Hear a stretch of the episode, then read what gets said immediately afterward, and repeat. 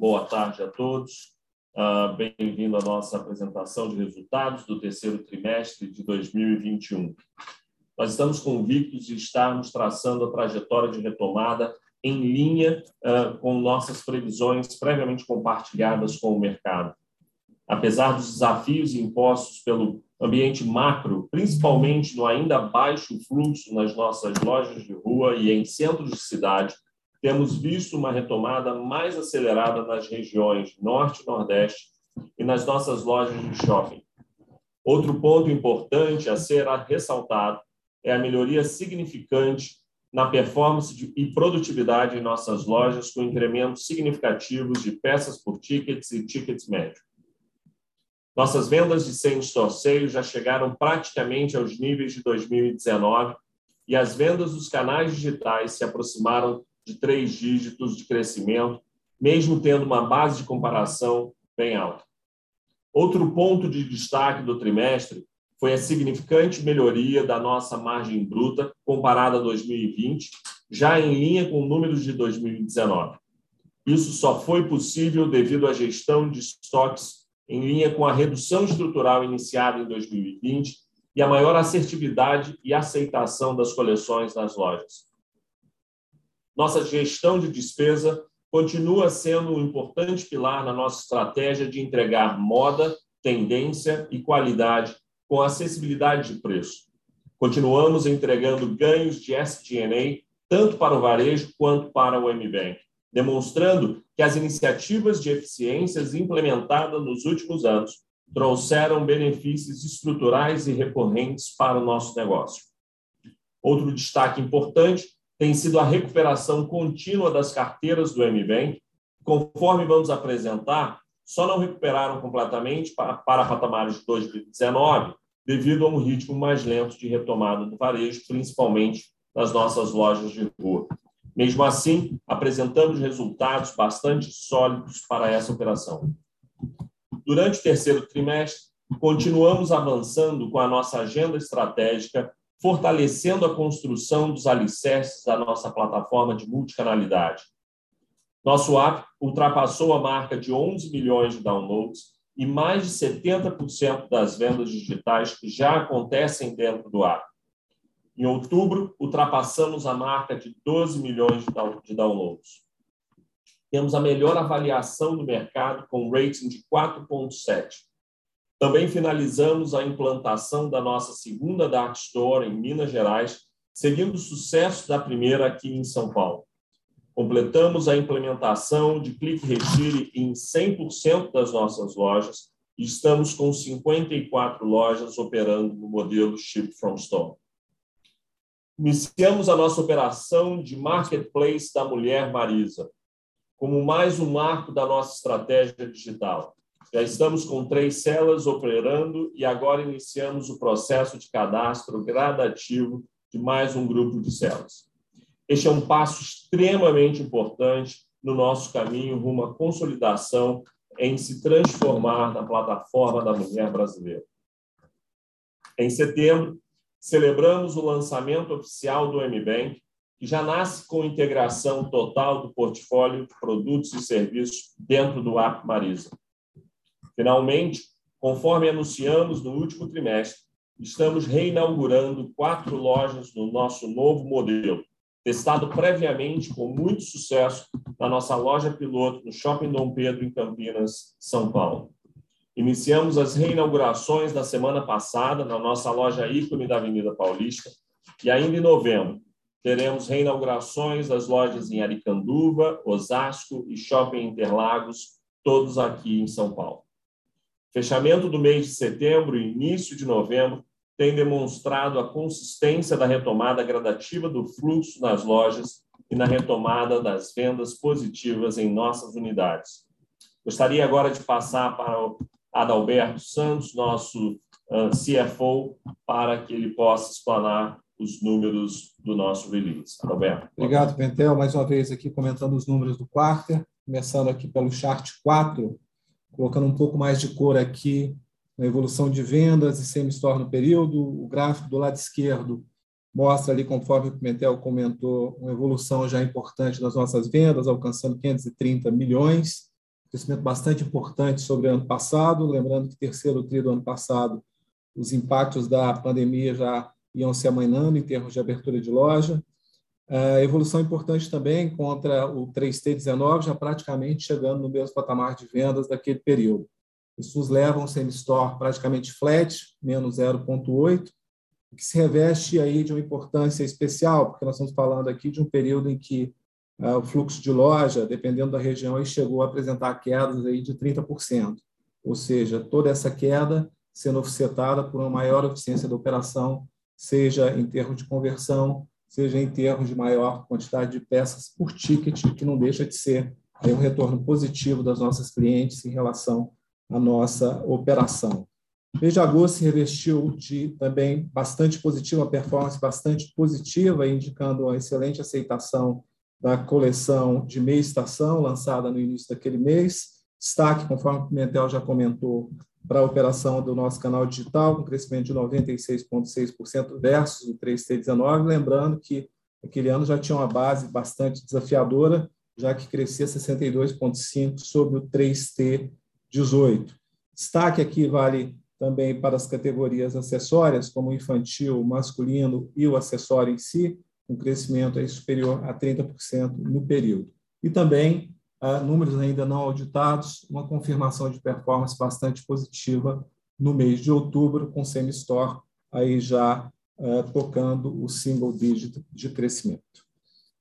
Uh, no chart seguinte, evolução das vendas do canal digital, já comentamos, 97% de crescimento sobre o 3T19, 14% das vendas totais do varejo, já no, no, nível de mais estabilidade, esse deve ser o nosso baseline para os próximos períodos, 71% das vendas digitais sendo originadas no app, lembrando, sempre bom, né, o nosso app ele uh, começa a ser desenvolvido ali no início da pandemia, né, foi desenvolvido e cresceu ao longo desses últimos 18 meses, hoje já com 11 milhões de downloads é, ao final do 3T e 12 milhões de downloads ao final de outubro. No chart seguinte, evolução da margem bruta, também comentado pelo Pimentel, que nós temos no chart superior, no gráfico superior da esquerda, o crescimento ali trimestre a trimestre, os últimos três anos, da margem bruta, né, 43,2 esse ano, uma evolução importante contra o ano passado. É claro que no ano passado nós estávamos ali num processo de redução acelerada de estoques, 33,7, mas já muito próximos do ano de 2019, de 2019, quando nós tínhamos 42,7. Fizemos aqui o breakdown mês a mês, incluímos o mês de outubro, de novo, mês não auditado, exatamente para mostrar a evolução em praticamente todos os meses da margem bruta. Em praticamente todos os meses nós tivemos ganhos ganhos pequenos, mas evolutivos, demonstrando né, um crescimento consistente mês a mês em cada um dos meses do trimestre contra 2019. Isso, de certa forma, reflete ah, o sucesso da nova estratégia comercial que está sendo implementada, que passa também por um nível de estoque mais baixo, estruturalmente mais baixo, como o Mentel comentou, estamos operando aí com nível aproximadamente 22 milhões de peças, na média, é, é claro que ao final do trimestre é, tivemos uma pequena evolução já ali preparando a companhia para o Black Friday e também evento de Natal. É, isso tudo associado, estratégia comercial mais assertiva, menor quantidade de peças em estoques, acaba também resultando aí numa necessidade de menores markdowns. Nós estamos aí com menos 24% em relação aos mesmos períodos dos dois anos anteriores.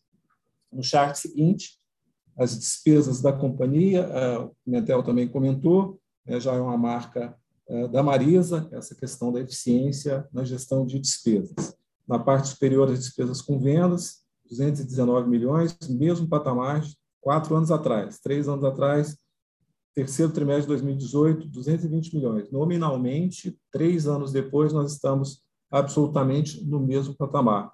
É claro que isso deriva de trabalhos que foram sendo, iniciativas que foram sendo implementadas ao longo desses três anos, mas reforçadas ao longo da pandemia.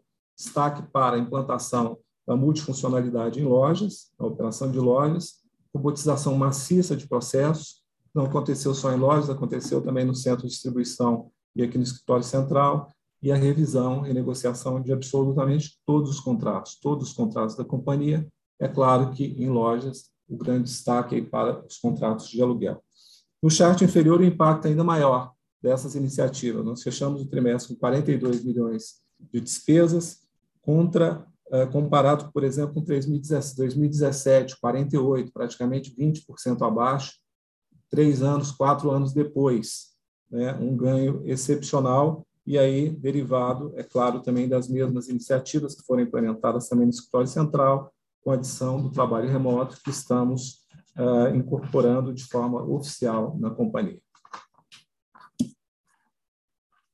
Na página seguinte, a evolução da margem de contribuição do MBank, que alcançou a marca dos 96,5 milhões, gráfico da esquerda, número bastante importante, já que traz um crescimento relevante sobre o ano passado. Ano passado nós tivemos 49,1, aí reflexo dos impactos da pandemia, mas já também no mesmo nível, superando levemente ali o nível de 93 milhões alcançado uh, no 3T19. Aqui também é um resultado que tem uma importância especial, já que uh, convivemos ainda com carteiras aí cerca de 10% abaixo dos níveis regulares nas carteiras uh, de recebíveis, e onde gera grande parte das receitas, e também efeito fluxo. Né? O efeito fluxo em loja ele acaba também afetando a receita, principalmente a receita de vendas seguros e outros produtos chamados serviços. Né?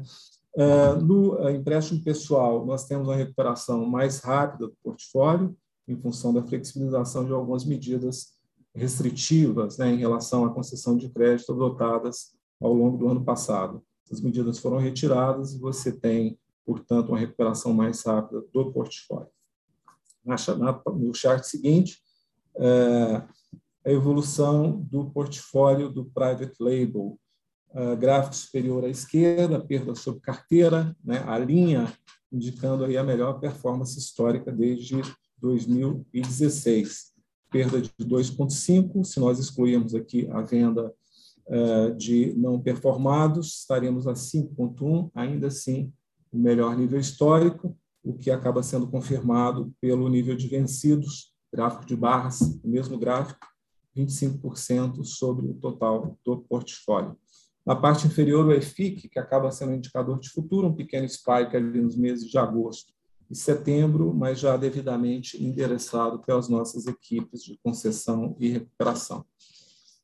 O chart seguinte é o chart é, relativo ao portfólio do empréstimo pessoal, é, a figura absolutamente né, igual, muito parecida, é, menor perda histórica, 4,2, se nós eliminarmos ali a venda de portfólios não performados, 5,2, se não o melhor, o segundo melhor número ali da, da, da, série histórica. Em termos de vencidos sobre portfólio, 20%, 20,9%, também o melhor índice histórico, e embaixo também um pequeno spike no EFIC, mas já devidamente endereçado, ou seja, voltamos a crescer os nossos portfólios é, com total segurança, com total saúde. O chart seguinte, é, número 11, né, evolução do EBITDA consolidado, ex-IFRS, ou seja, padrão antigo de report. Né, é, número positivo, motivo de muita alegria aqui para todos nós, né, revertendo aí um resultado negativo de 80,7 milhões no ano passado, em função da pandemia, mas também negativo no 3T19, quando nós não tivemos pandemia, né, e vínhamos é, acelerando ali as vendas. Né. Então, esse ano, saindo de uma pandemia, quatro primeiros meses do ano bastante impactados, né, ainda fluxo em loja bastante impactado, e já entregando aí um EBITDA positivo, bastante tímido ainda para as nossas pretensões e para o potencial da companhia, mas já positivo. Destaque, é claro, MBank, resultado já equiparado aos períodos pré-pandemia. Chart seguinte, também é, positivo, é um lucro líquido de é, 44 milhões. É claro que temos aqui uma, é, uma componente não recorrente, mas é, apesar de ser não recorrente, é importante, reflete aí bastante trabalho dos nossos times da área fiscal e da área de controladoria, 90 milhões de recuperação fiscal, de reversão fiscal. Apesar disso, considerado só a parcela recorrente, ainda negativa, 45 milhões, mas uma evolução extremamente importante, quer seja contra 124 negativos do ano anterior, uh, efeito pandemia, quer seja contra 75 milhões negativos em 2019, quando nós não tínhamos pandemia e a companhia estava em rota de recuperação, ou seja, 45 milhões, apesar de negativos, recorrentes, ilustram e confirmam a recuperação da companhia em todos os seus pilares, varejo e MBank. Chart seguinte, número 13, evolução do fluxo de caixa, que nós temos é, comportamentos é, diferentes para os dois anos. Né? Esse ano, o EBITDA já levemente, o EBITDA ajustado, levemente positivo, aqui o consolidado no 870, mas com a tomada de capital é, importante para a recomposição de carteiras do MBank e recomposição de estoques. Isso nos leva a uma geração operacional de caixa de 248 milhões negativos muito parecido com o do ano passado, que nós não tivemos EBITDA, EBITDA foi muito negativo em função é, da pandemia, mas conseguimos é, liberar bastante capital aí é, dos estoques e dos recebíveis do MBank. Interessante que o, o efeito net é, foi muito parecido, ficamos com a mesma geração operacional de caixa. Esse ano, é, resultado aí dos trabalhos do nosso time de tesouraria em relação à gestão de dívidas, né, as rolagens, todas feitas com muita competência. Uh, fechamos com um saldo final de caixa muito próximo do ano passado, cerca de 280 milhões contra 318, né, lembrando que foi todo um período de resultados muito fracos e, apesar disso, a companhia fecha com uma posição de caixa muito parecida, uh, nível de dívida líquida em valores bastante razoáveis, 552 milhões, dívida bruta e dívida líquida em valores bastante razoáveis. Era esses os meus pontos. Eu volto agora para o Pimentel para ele falar um pouquinho das perspectivas para o fechamento do ano. Obrigado, Adalberto. É, apesar de o um cenário macro ainda desafiador, a gente continua trabalhando forte na melhoria sequencial dos resultados, principalmente agora no quarto T, e acreditamos que a nossa proposta de vender produtos com moda, qualidade e acessibilidade de preço uh, se torna ainda mais relevante num momento como esse. Uh, acreditamos que a adequação dos níveis de estoques, a assertividade da coleção e a aceitação que ela teve, e a contínua melhoria na experiência de compras demonstradas em nossos números de NPS serão fundamentais para a manutenção da produtividade nas lojas, na melhoria da atração de fluxo, principalmente para as lojas de ruas e grandes centros, a conclusão do projeto de automação uh, que o Adalberto mencionou aqui, e como vocês viram nos números, confirmou os ganhos de despesas recorrentes em várias áreas da empresa. Isso gera uma forte alavancagem operacional uh, nesse momento de retomada da aceleração de vendas. Como já mencionamos, uma das principais metas de curto e médio prazo é o lançamento da nossa carteira digital, confirmando nossa ambição de posicionar o MBank como o banco da mulher brasileira. Por último, o principal uh, marco da nossa estratégia digital desse trimestre foi o lançamento do nosso Marketplace da Mulher, uh, como já mencionei aqui. Já estamos nesse processo de beta launch com os sellers uh, e iniciamos agora um volume maior para acelerar a, a disposição do nosso portfólio focando em categorias complementares à nossa proposta de valor. E o nosso app continua sendo a grande ferramenta uh, da nossa plataforma da mulher, agregando as experiências de compras de produtos, serviços e o MBank, e também o recém-lançado uh, Universo M, aonde oferecemos para as mulheres uma área de conteúdo, serviços e experiências uh, específicos para a mulher. Queremos agora só terminar né, é, falando sobre as novas lojas, o novo modelo de loja. Os indicadores da loja piloto Shopping Parque Dom Pedro são muito animadores, demonstrando resultados consistentes e acima da média da companhia. Isso nos faz acreditar ainda mais na importância do projeto de reformas dessas quatro lojas que inauguramos agora no mês de novembro e nos prepara para um programa estruturado de reformas e possíveis expansão uh, para 2022. Quero concluir aqui esse momento, uh, compartilhando com vocês o vídeo desse novo modelo de loja. Renato, por favor.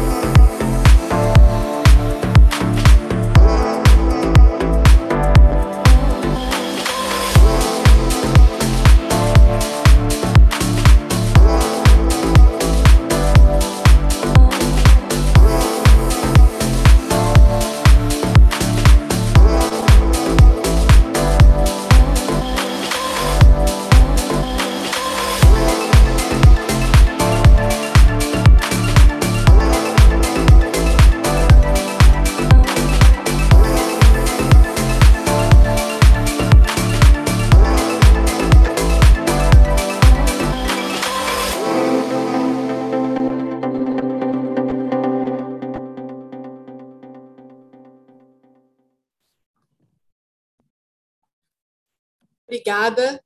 Agora iniciaremos a sessão de perguntas e respostas. Para realizar uma pergunta, por favor, clicar no botão levantar a mão. Vocês também poderão digitar as perguntas pela opção Q&A dentro da plataforma e enviar.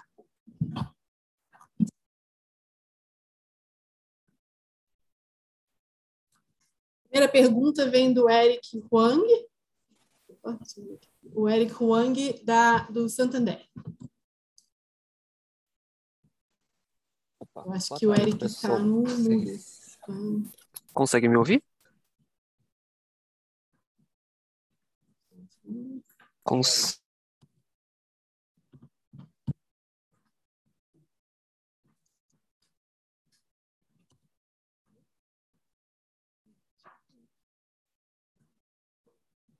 Pode perguntar, Oi. Eric. Obrigado, pessoal. Desculpa aqui a confusão na conexão. É, acho que a primeira pergunta que seria com relação à iniciativa de marketplaces, né? Vocês comentaram um pouco, é, mas acho que apesar de ser bem incipiente aí, se vocês pudessem dar um pouco mais de detalhes é, sobre principais segmentos de produtos que vocês pretendem atuar, é, e também um pouco de timeline mesmo, né, que a gente pode esperar em termos de evolução da plataforma, é, e acho que dentro dessa pergunta também, se vocês pudessem explorar um pouco, vocês têm intenção né, de mais para frente entrar com é, oferta de outros serviços, principalmente falando de, de logística, soluções financeiras. eu vou lendo a pergunta aqui do Eric, perdão pela, pelo contratempo do áudio. É, o Eric perguntou, primeira pergunta, é, se a gente poderia comentar um pouco mais sobre a iniciativa de marketplace da Marisa, Apesar de ser bem incipiente, se a gente poderia dar mais detalhes sobre os principais segmentos de produtos em que a gente pretende atuar e também como devemos esperar a evolução dessa plataforma. Ainda no marketplace, se a Marisa pretende entrar com oferta de serviços aos sellers, como logísticas e soluções financeiras. Essa é a primeira pergunta do Eric. É, boa tarde, Eric. É, Marcelo Pimentel aqui. Uh, nosso marketplace é importante deixar claro uh, o que, que a gente quer ser e qual é o caminho que nós estamos andando. Nós queremos ser o marketplace da mulher brasileira. Marisa tem como missão promover a autoestima da mulher. Então, nesse contexto, nós queremos oferecer um mix de produto e categorias que corroborem e complementem a nossa uh, oferta e sortimento atual. Categorias que nós estamos buscando avançar são categorias uh, como beleza, como uh, perfumaria, como toda a parte de cuidado com a, a mulher, educação feminina. Nós temos também a oportunidade de corroborar com categorias existentes no contexto de 3P, aonde a gente complementa o sortimento de cauda longa com parceiros específicos. E aqui, por exemplo, uma categoria que a gente está uh, se preparando para fazer isso é a categoria de calçados. Com relação à logística e serviços financeiros, uh, nós estamos trabalhando sim para que o MBank seja uma ferramenta de potencial compra no nosso marketplace. Então, ela não deveria ser um impeditivo, ela deve poder ajudar o acesso à compra dessa nossa cliente mas é uma segunda fase, bem como a parte logística. Nessa primeira fase, nós só estamos trabalhando com celas que conseguem fazer o fulfillment completo. Nós não estamos servindo como hub logístico para o 3P. Uh, ah, nós estamos tendo uma preocupação muito grande, principalmente nesse momento inicial, de trazer uh, celas com performance de atendimento e NPS já qualificado, e com capacidade de fazer o last mile uh, para que a gente não impacte a experiência de compra da nossa cliente. Eventualmente, sim, numa segunda fase, vamos considerar uh, toda a parte logística desse processo, é uma área que a gente acredita que pode trazer uma rentabilidade importante para o negócio. Obrigado. Maravilha. Uma segunda pergunta do, do Eric é, entendo a questão, entrando na questão de reformas de lojas, se a gente poderia comentar um pouco sobre as principais mudanças que devem ser levadas para essa nova leva de reformas e também detalhar um pouco os planos para 2022. Se a gente pudesse dar um pouco mais de cor nas lojas que devem ser reformadas, seja em termos de localização ou mesmo a idade, seria bastante útil. Legal. O nome? O Eric. Ah, o Eric também. Eric. É tá bom, Eric, vamos lá. É, é importante deixar para as pessoas que não estão seguindo o caso de perto, é, esse projeto começou há um ano atrás, na realidade um pouco mais de um ano, quando nós lançamos o teste piloto na loja de Dom Pedro ali em Campinas. Uh, o foco desse trabalho e, e, não é de se fazer uma flagship store, e sim de se fazer uma, um novo modelo de loja, principalmente uma loja replicável, que traga mais venda e mais resultado. Então, com base nisso, fizemos muitos estudos com as mulheres, com as nossas clientes, e alguns dos principais highlights que a gente pode compartilhar com vocês, que é a melhoria da iluminação, a troca de equipamento que favoreça o produto como protagonismo uh, da loja, a melhoria da experiência dos provadores. Nós trocamos todo o modelo de provador, provadores mais amplos, com melhor iluminação, melhores espelhos, uh, toda a parte da tecnologia dentro da loja. Essa loja foi ali que nasceu uh, o modelo de PDV móvel. Essa loja tem três pontos específicos de PDV móvel, onde a cliente pode terminar a experiência de compra dela, uh, principalmente em áreas como provador, calçados e lingerie, sem necessidade de ir para a, a frente de caixa. Segundo ponto também é que essa loja traz a experiência uh, de unificação dos nossos modelos de contratos de trabalho. Antigamente, nós tínhamos uma área de MBank e uma área do caixa. Ah, através do piloto dessa loja, nós unificamos essas áreas em uma única loja, em uma única área, e os nossos colaboradores são treinados e têm um contrato de multifuncionalidade que permite com que eles todos possam fazer tudo dentro da loja. Então, isso ah, traz a melhor produtividade dentro da loja. E, por último, essa loja também foi aonde nós iniciamos e testamos o modelo de multicanalidade no contexto ah, não só do clique retire, do ship from store, mas também do lançamento do nosso, o que a gente chama de sacola de vantagens, aonde a, cliente chega com o seu app na mão e ela, ah, dentro do, da loja, ela pode escanear produtos, ela pode fazer pesquisas de preço, ela pode entender aquilo que tem uh, disponível para ela, ela pode ter acesso ao sortimento de cauda longa e no Infinite Aisle e comprar ah, mesmo produtos que não estejam presentes fisicamente naquela loja, e ela pode terminar a experiência de compra dela uh, no uh, PDV móvel. Ela também recebe, através do app, push notifications, através de geolocalização, onde ela recebe promoções específicas para ela no raio dentro da loja ou num raio de proximidade da loja. A visão de expansão, nós estamos trabalhando nisso uh, nesse momento, mas a nossa visão inicial é de que as reformas aconteçam nas nossas principais lojas, que a gente chama de lojas ícones, lojas que vão ser importantes, não só para alavancagem de resultado, mas também como presença da marca uh, em locais uh, importantes para de visibilidade para os nossos clientes. Então, nós temos uma ambição uh, bastante importante para 2022 de números de reformas uh, importantes, bem como estamos considerando também oportunidades de voltar a expandir, principalmente em uh, lojas em shopping malls, onde nós temos uma demanda reprimida bastante grande e uma demanda dos shoppings para que se tenha uma loja Marisa presente. Maravilha. É, mais um ponto que o Eric perguntou, a terceira e última pergunta dele, é em relação ao MBank ele achou que foi uma surpresa positiva, com uma retomada bastante significativa da carteira. Nesse sentido, a gente destaca algum fator em específico que contribuiu para essa melhoria um TRI contra TRI? Oi, Érica Adalberto. É, sem dúvida, a, a utilização do app, a disponibilização dos produtos do MBank, né, que é o primeiro movimento de portfólio do projeto MBank, a conversão, a disponibilização de todos os produtos do portfólio existente no app.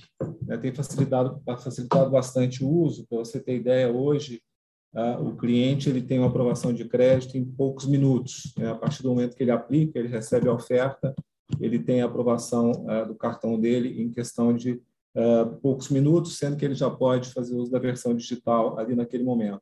Isso, para você ter ideia, causa está por trás desse, dessa elevação súbita na participação do cartão nas vendas. Se você comparar trimestre a trimestre, nós temos ali praticamente 5 pontos percentuais de crescimento é, num, numa, numa indústria, né, num produto que vinha apresentando historicamente queda. Então, com certeza, apesar das carteiras ainda não terem atingido seu nível regular, elas estão em cerca de 10% uh, ah, abaixo, né, você tem esse resultado excepcional. Agora, resultado em si é, não deriva somente dessa questão uh, de recuperação de carteiras, deriva também de uma venda, é, de uma perda absolutamente uh, sob controle, conforme eu mencionei, né, nos menores níveis históricos, e também de despesas seguindo a mesma tendência ali do, do feito no varejo, né, com ganhos de eficiência também é, absurdos né, para o período. Então, no final, você acaba tendo um combinado de geração de resultado né, é, bastante interessante, composto por é, uma receita um pouco abaixo, é claro, mas é, uma perda bastante eficiente e despesa também bastante eficiente. Obrigada. Lembrando que para fazer perguntas a gente tá, vai pedir para vocês escreverem no Q&A, por gentileza, é, para a gente poder ler aqui ao vivo, pois estamos tendo um, problema com o áudio para a gente ouvir a pergunta, então, por gentileza, mandem por escrito. Próxima pergunta vem da Maria Clara Infantose, do Itaú. Boa tarde, no release de vocês, vocês comentam que a performance de vendas de outubro é positiva, com same-store sales avançando 3,5%, impulsionado por categorias infantil, masculino e acessórios.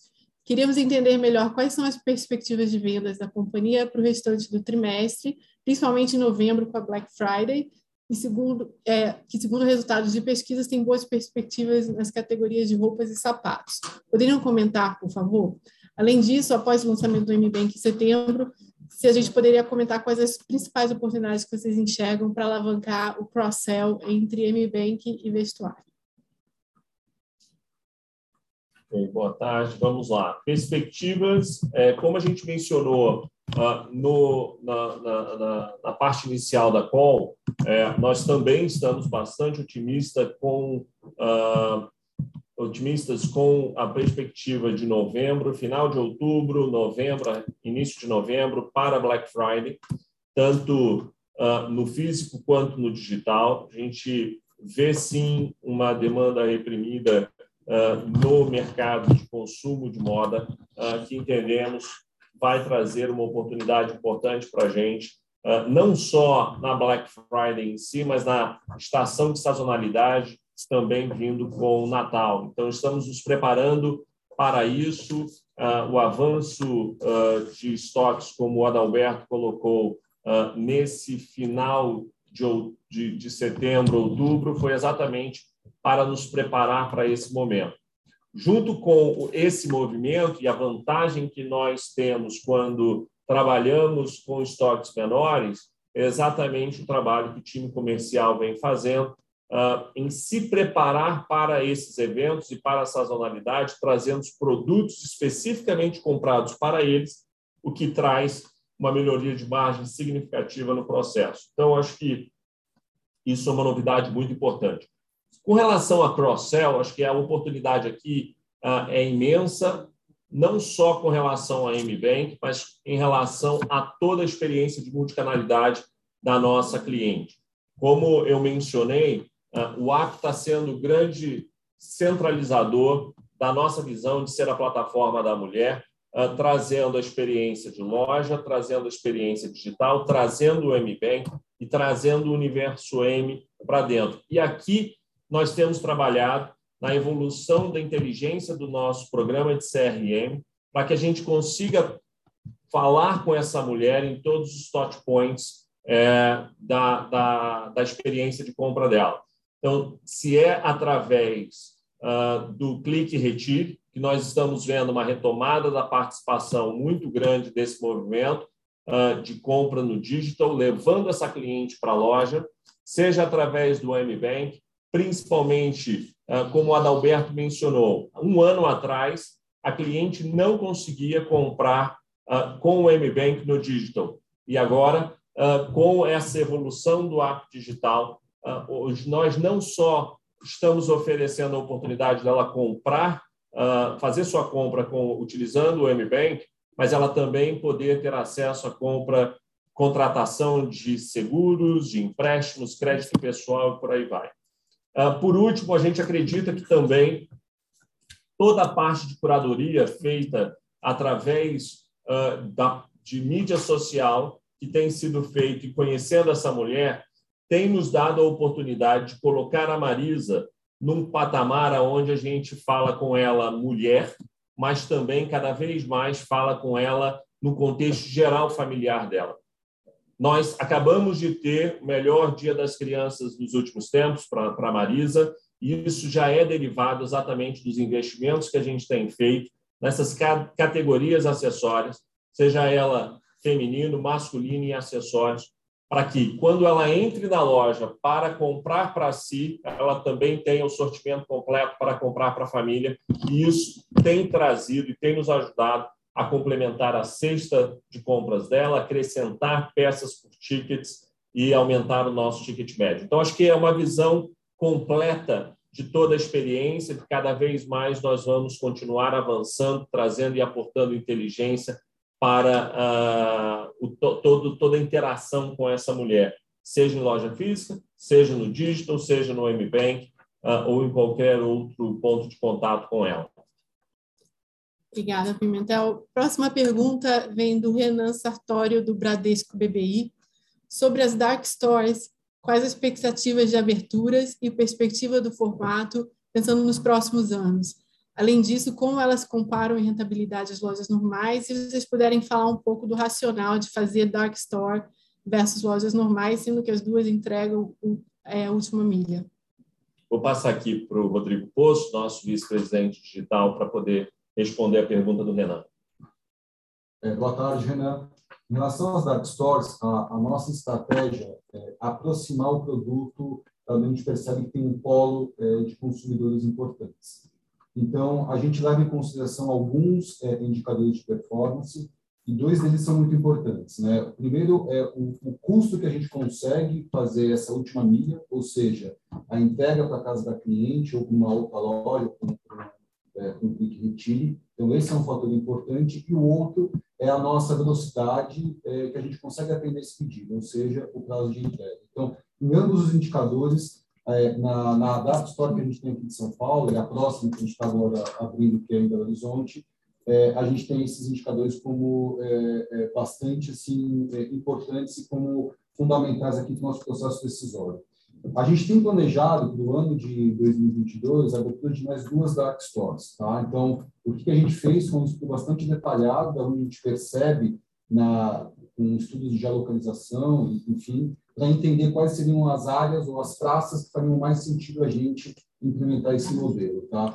É, do ponto de vista nosso é, é, de estratégia, a gente entende que é uma estratégia complementar do ponto de vista nosso do supply chain a estratégia disso de é, ship from store, né? E a estratégia dos nossos é, do, do, dos nossos CDs, né? Ou CD de loja física ou CD do e-commerce. Então, ele acaba fazendo um processo completo da nossa jornada de supply chain. Então, basicamente é isso. Obrigada, Pouso. É, a próxima pergunta vem do Rafael Bueno, da Empíricos. Boa tarde. Primeira pergunta: poderiam falar mais sobre os problemas na cadeia de suprimentos mencionados e o que podemos esperar nesse tema indo adiante? Dois, olhando os prazos de recebimento, pagamento e renovação de estoque em nossas contas, vemos os números patamares pré-Covid. Esperam uma manutenção desses níveis? E, por último, se pudesse falar mais sobre a Dark Stores, que essa pergunta já, já pode ser endereçada, como tem sido a experiência? É, enfim, é, acho que as primeiras duas perguntas não foram ainda respondidas. Ok. Rafael, vou passar essa pergunta para o Alberto Com, nosso vice-presidente comercial. Pode te dar maior detalhe sobre esses pontos. Rafael, boa tarde, muito prazer. É, realmente a gente tem administrado, sim, uma parceria muito forte com os nossos fornecedores, um trabalho que começou há cerca de um ano atrás, onde a gente reduziu a nossa base de fornecimento de cerca de 500 fornecedores para 270. Isso foi excelente, porque aumentou o volume da participação desses fornecedores estratégicos dentro da Marisa. Dito isso, ao vir, sim, aumentos de insumos em toda a cadeia, a gente conseguiu, de certa maneira, administrar através de negociações, inclusive triangulações, tá? direto com, com esse, esse, esse fornecedor dessa rede de fornecedores que nós temos. Estamos evoluindo muito nos nossos produtos. Isso nos ajudou a absorver parte em algumas categorias. A gente vem, como já foi dito aqui, vendendo produtos com um ticket médio, um preço médio, um ticket médio melhor. Isso tem nos favorecido a realmente absorver parte desse incremento. Mas, dado ao nosso crescimento de preço médio, né, dado que nós estamos vendendo produtos com valor mais forte, a gente tem passado, nesse momento, minimizando e mitigando e administrando com esses fornecedores esse tema. O que nos ajudou muito foi trabalhar, começar um trabalho desde janeiro com a proposta de valor 1.0, que eu já mencionei aqui em qual anterior, onde nós potencializamos esses produtos com margens mais interessantes. Esses produtos onde a marca Marisa pode e deve atender a nossa consumidora. Então, desde então, a gente vem experimentando um, um, uma, uma, um sortimento mais interessante para o nosso cliente. Começamos nesse momento com um projeto que a gente chama de ABC, onde é, intensificamos a reposição de best-sellers e aumentamos o número de SKUs dentro desses produtos de alta reposição. É, paralelo a isso, evoluímos com todo o visual merchandising das lojas. Então, isso nos facilitou a expor mais esses produtos em cada um dos subsetores.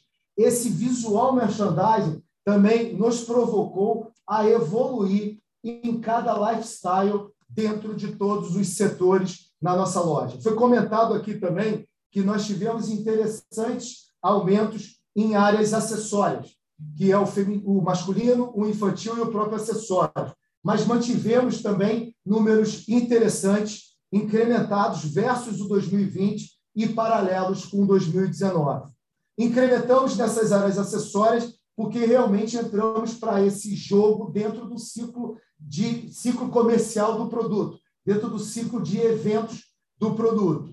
Essa consumidora, essa mulher, ela compra para ela, como já foi dito aqui antes, mas ela também compra para a sua família. E é para ela que queremos atender é, em toda essa gama de produtos. Resumidamente, conseguimos absorver parte desse incremento, mas conseguimos, em francas negociações e triangulações, diluir esse incremento de custo. Em relação aos estoques, que foi a segunda pergunta, nós estamos com cerca de quase 30% a, a, a menor uh, do período pré-Covid.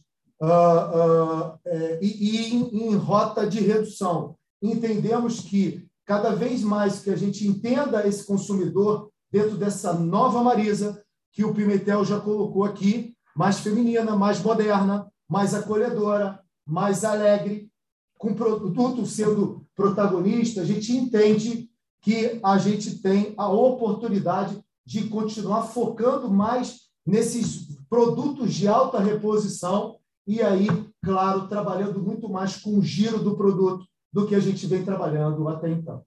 Tá? Perfeito. Obrigada, Com. É, a próxima pergunta vem do Fabiano de Mucchiuti, perdão se eu não pronunciei corretamente. É, com relação ao nível de endividamento da companhia, existe alguma possibilidade de levantamento de capital, uma vez que a dívida de curto prazo é praticamente o dobro do valor em caixa? É... Boa tarde, Daniel. Fabiano. Fabiano. Fabiano. Fabiano, obrigado pela pergunta. É, o nível de caixa é um pouco mais do que isso, ele corresponde a 0,7, 0,8 do endividamento de curto prazo. O endividamento de curto prazo está distribuído no MBank na Marisa. No MBank você tem ali uma fluidez bastante interessante é, de captações, né? Você coloca títulos para pessoas, investidores, pessoas físicas nas plataformas.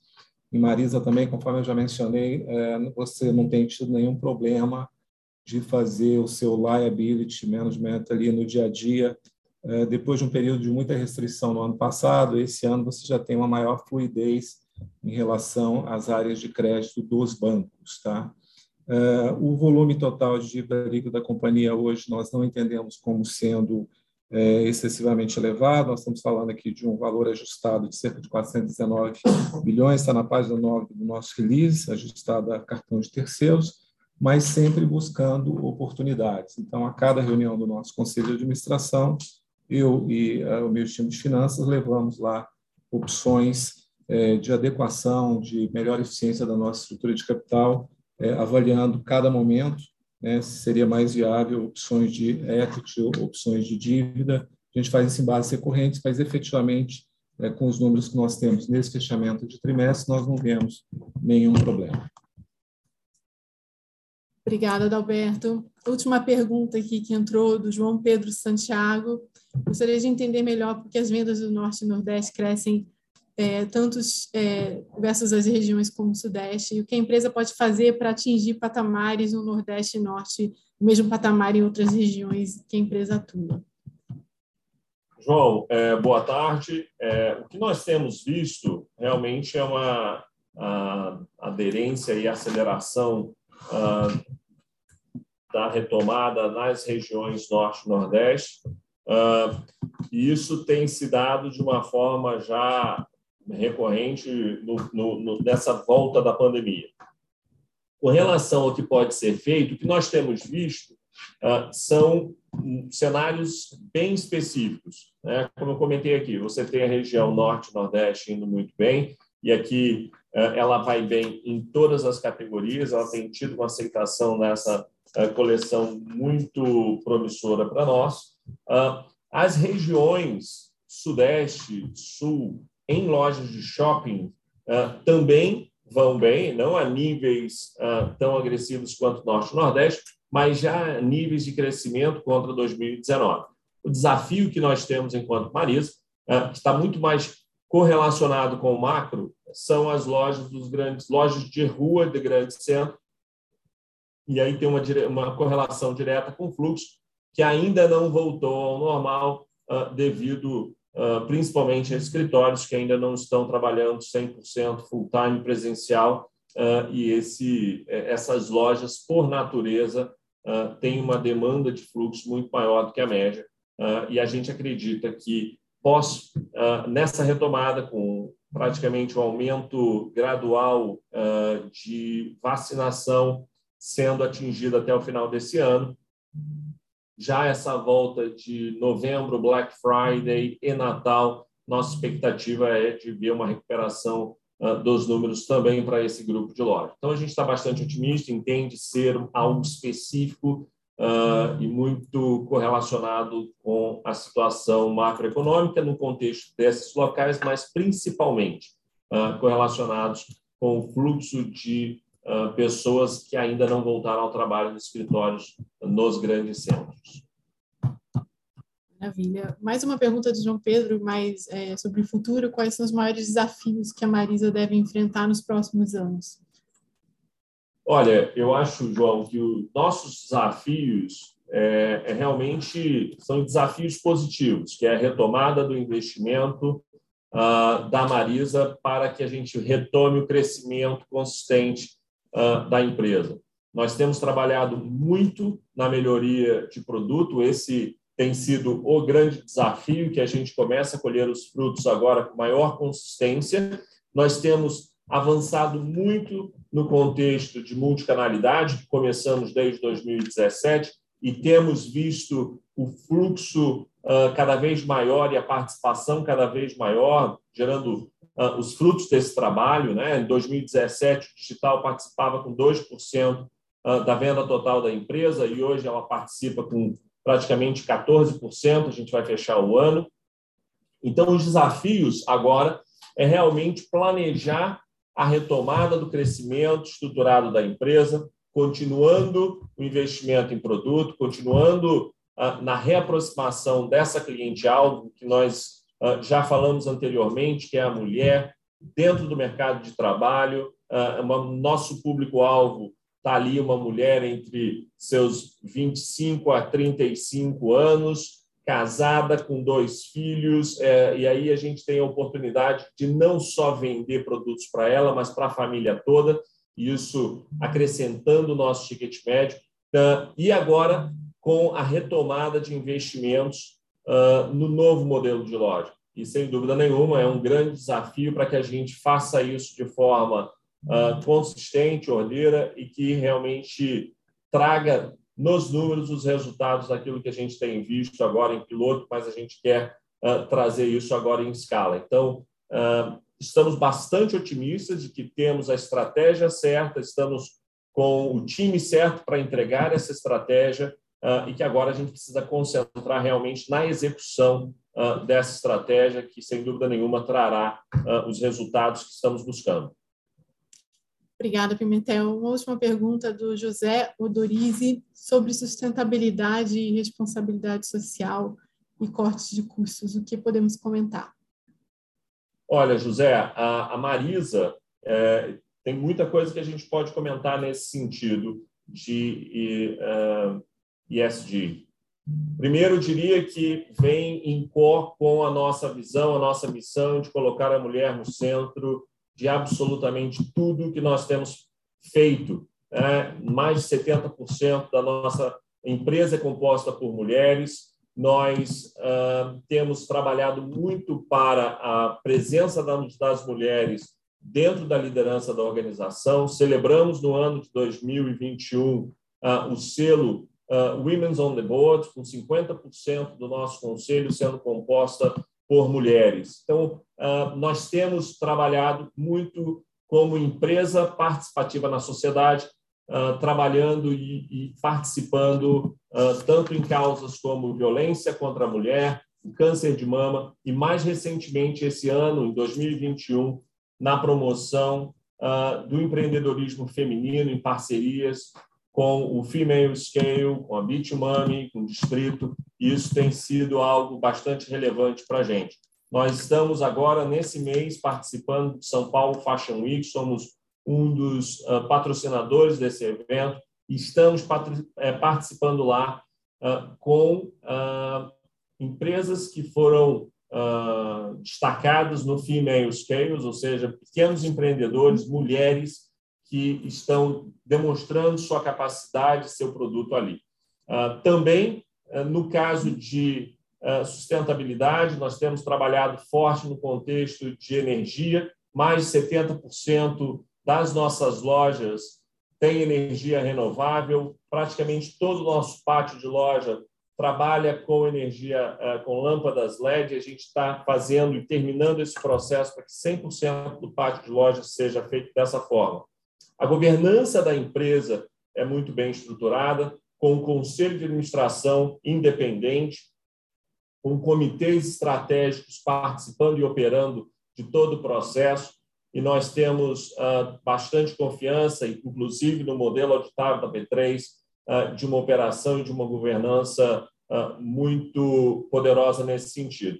E no, no último trimestre, nós fechamos a nossa proposta de sustentabilidade. Nós temos um comitê de sustentabilidade e, junto com o conselho e management, fechamos dois pilares importantes. Temos várias coisas uh, que nós vamos começar a trabalhar. Em breve vamos poder anunciar esse documento para o mercado, mas posso adiantar que nós temos dois pontos cruciais aqui para a gente, que é um é a questão do empreendedorismo feminino, de colocar a mulher no centro e promover a autoestima dessa mulher através dessa independência financeira que ela ganha à, medida que ela consegue ser independente, ela consegue sair de um ambiente de violência, ela consegue se cuidar, isso é muito positivo para ela, mas também levantando uma bandeira da desconstrução da beleza feminina. Marisa é uma empresa e uma loja da mulher normal, da mulher real, ah, e a gente quer cada vez mais oferecer produtos, serviços e experiências para ela nesse movimento. Então, a gente está numa jornada Uh, tem bastante coisa que a gente tem feito, tem muito mais ainda por fazer e a gente uh, espera em breve poder estar compartilhando com vocês uh, esse documento que estamos em fase final de finalização, de, de, de completar. Obrigada, Pimentel. A gente encerra agora, nesse momento, a sessão de perguntas e respostas. É, gostaria só de retornar a palavra para o Pimentel por suas considerações finais e, havendo qualquer pergunta nos próximos dias, a equipe de RI está disponível para os investidores, analistas e o mercado. Obrigado, Renata. Obrigado a todos vocês que participaram conosco. Uh, nós estamos bastante uh, encorajados com o resultado do terceiro TRI. Quero aproveitar aqui para agradecer a todos os nossos colaboradores, vários deles participando conosco hoje aqui, uh, e convidá-los a ir visitar uma dessas nossas novas lojas aqui no centro de São Paulo, para que vocês possam ver um pouco do que, está, do que está acontecendo na ponta. Como a Renata colocou, nos colocamos à disposição para maiores esclarecimentos, perguntas, caso vocês tenham, uh, mas acreditamos também e, e, e, entramos nesse quarto trimestre bastante confiantes uh, de uma retomada consistente do varejo, do varejo de moda, uh, isso já com números positivos vindo de setembro, outubro e novembro. Meu muito obrigado a todos e boa tarde.